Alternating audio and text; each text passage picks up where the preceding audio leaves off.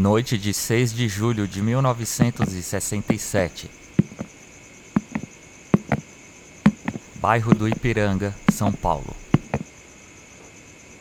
A residência que pertencia ao advogado criminalista Elias Assad, que na ocasião estava ausente, foi invadida. O indivíduo arrombou a porta e foi até o quarto das empregadas onde ameaçou duas domésticas que estavam dormindo. Durante o roubo, o bandido tentou agredir sexualmente Ingrid Assad, filha de Elias Assad, de 22 anos de idade. Ingrid reagiu, então o agressor revidou com um disparo que por pouco não atingiu seu coração. Mesmo totalmente ensanguentada, a jovem foi usada pelo agressor para se proteger do vigia, que acabou levando três tiros e perdendo a vida. O delinquente se chamava João Acácio. Por invadir casas no meio da madrugada, usando uma lanterna de aro vermelho e empunhando um revólver de calibre 38, ficou conhecido como o Bandido da Luz Vermelha.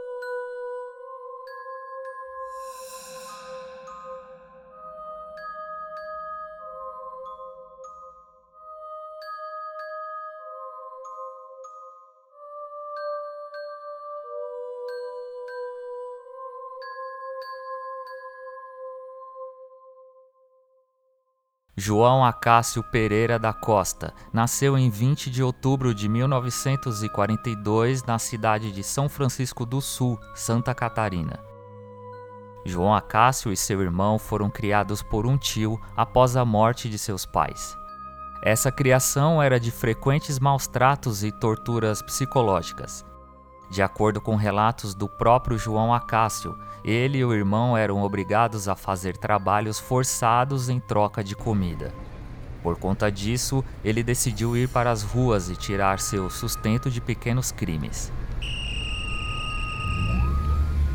Mesmo ganhando dinheiro em trabalhos honestos como o de engraxate, a vida criminosa era tentadora. João Acácio era conhecido entre os policiais por conta dos frequentes envolvimentos em roubos. Durante um tempo, João Acácio trabalhou em empregos formais, mas não deram muito certo. No primeiro deles, foi demitido após ser flagrado pelo seu empregador enquanto beijava sua filha. Já em outro, foi visto no cinema usando um terno de um cliente da tinturaria.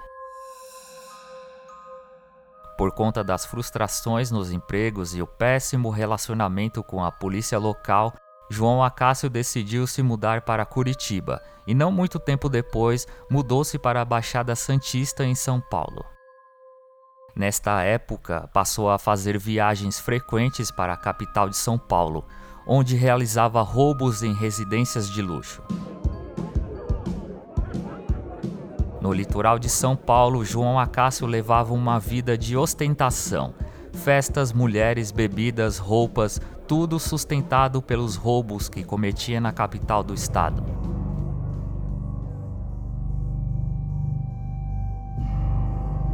Ele invadia casas e mansões, roubava dinheiro, joias e outros objetos de valores.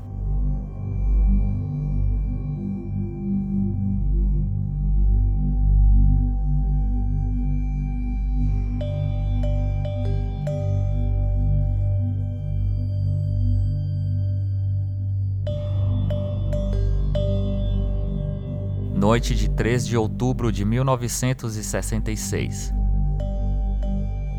O bandido da luz vermelha invadiu mais uma residência, desta vez no bairro de Sumaré. Ao entrar no quintal da casa, o estudante Walter Bedran, filho do dono da residência, portando uma carabina, encurralou o invasor, levando-o para a garagem. No momento em que pediu para sua mãe chamar a polícia, o bandido da luz vermelha sacou seu revólver e disparou contra o jovem, o matando. Em seguida, fugiu pulando o muro, mas acabou deixando uma evidência para trás: suas botas.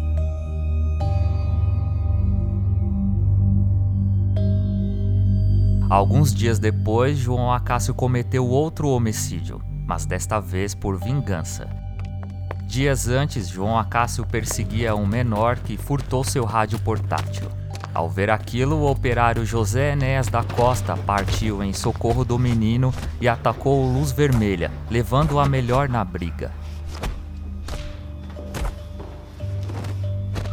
João Acácio esperou a oportunidade para se vingar e esta surgiu alguns dias depois em frente a um bar.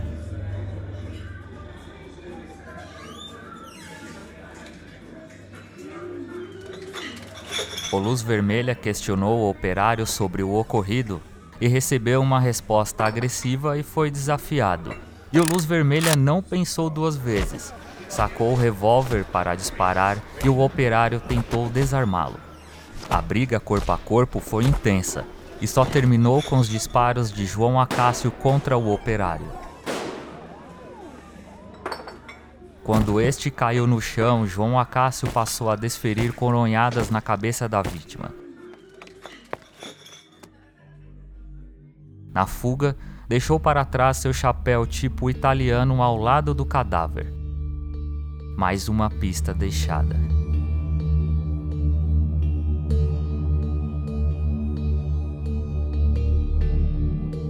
Em 28 de julho de 1967, o bandido invadiu a casa do industrial Antônio Carlos Cantos Porto.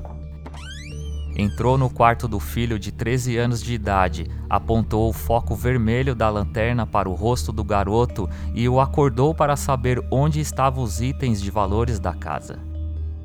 Como o menino não soube informar, o Luz Vermelha foi até o quarto de sua irmã, Lá ele conseguiu apanhar uma grande quantidade de joias, estimadas em alguns milhões de cruzeiros velhos.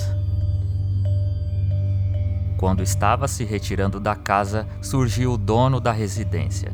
De revólver na mão, o Luz Vermelha o obrigou a abrir o cofre, onde levou cerca de 3 mil dólares e 500 cruzeiros.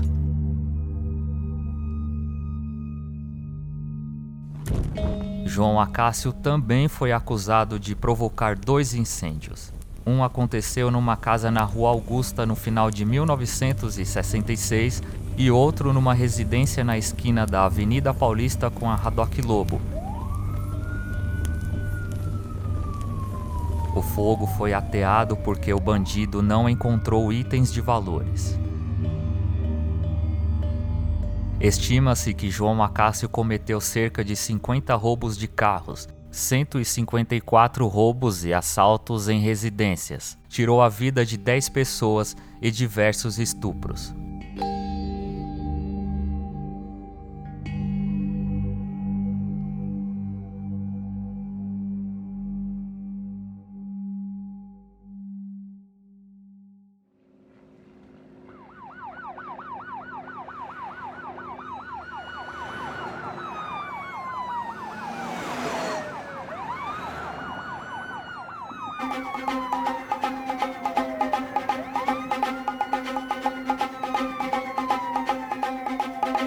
Em 7 de agosto de 1967, a polícia descobriu que João Acácio estava vivendo com uma identidade falsa sob o nome de Roberto da Silva. Na época, havia um verdadeiro exército de policiais buscando pelo criminoso. Certos da fuga do bandido para fora de São Paulo, a polícia entrou em contato com as autoridades paranaenses, suspeitando que o Luz Vermelha teria retornado para o estado. E estavam certos. Após um período de roubos em São Paulo, ele decidiu voltar para Curitiba. Dessa maneira, o bandido da Luz Vermelha foi detido com várias malas contendo dinheiro.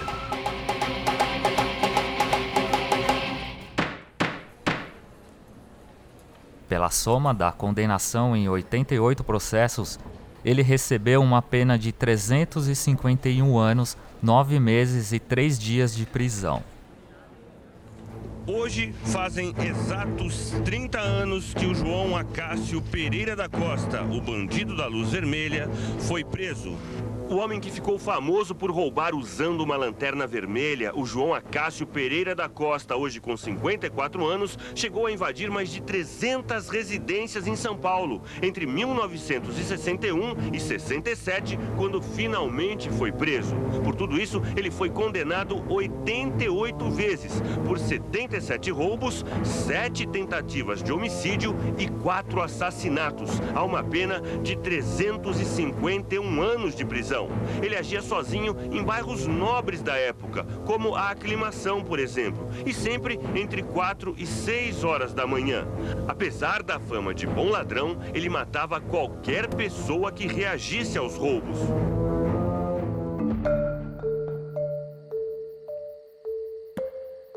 Mesmo com a condenação de centenas de anos, a lei brasileira na época permitia a reclusão de no máximo 30 anos. Com isso, João Acácio receberia a liberdade em 7 de agosto de 1997. O desembargador Amador da Cunha Bueno Neto tentou impedir. Entretanto, a liminar foi revogada e três dias depois, a liberdade a João Acácio foi concedida. Em 5 de janeiro de 1998, o bandido da luz vermelha foi assassinado em um bar em Joinville, com um tiro na cabeça. O homem que estava em liberdade há quase cinco meses estava morto. Durante uma briga no bar, João Acácio teria cometido assédio contra a mãe e a mulher de um pescador chamado Nelson. O irmão de Nelson, chamado Lírio, decidiu intervir, mas foi agarrado e ameaçado com uma faca. Com isso, Nelson atirou em João Acácio em defesa de seu irmão. A justiça de Joinville acatou a alegação de legítima defesa e Nelson foi absolvido em novembro de 2004.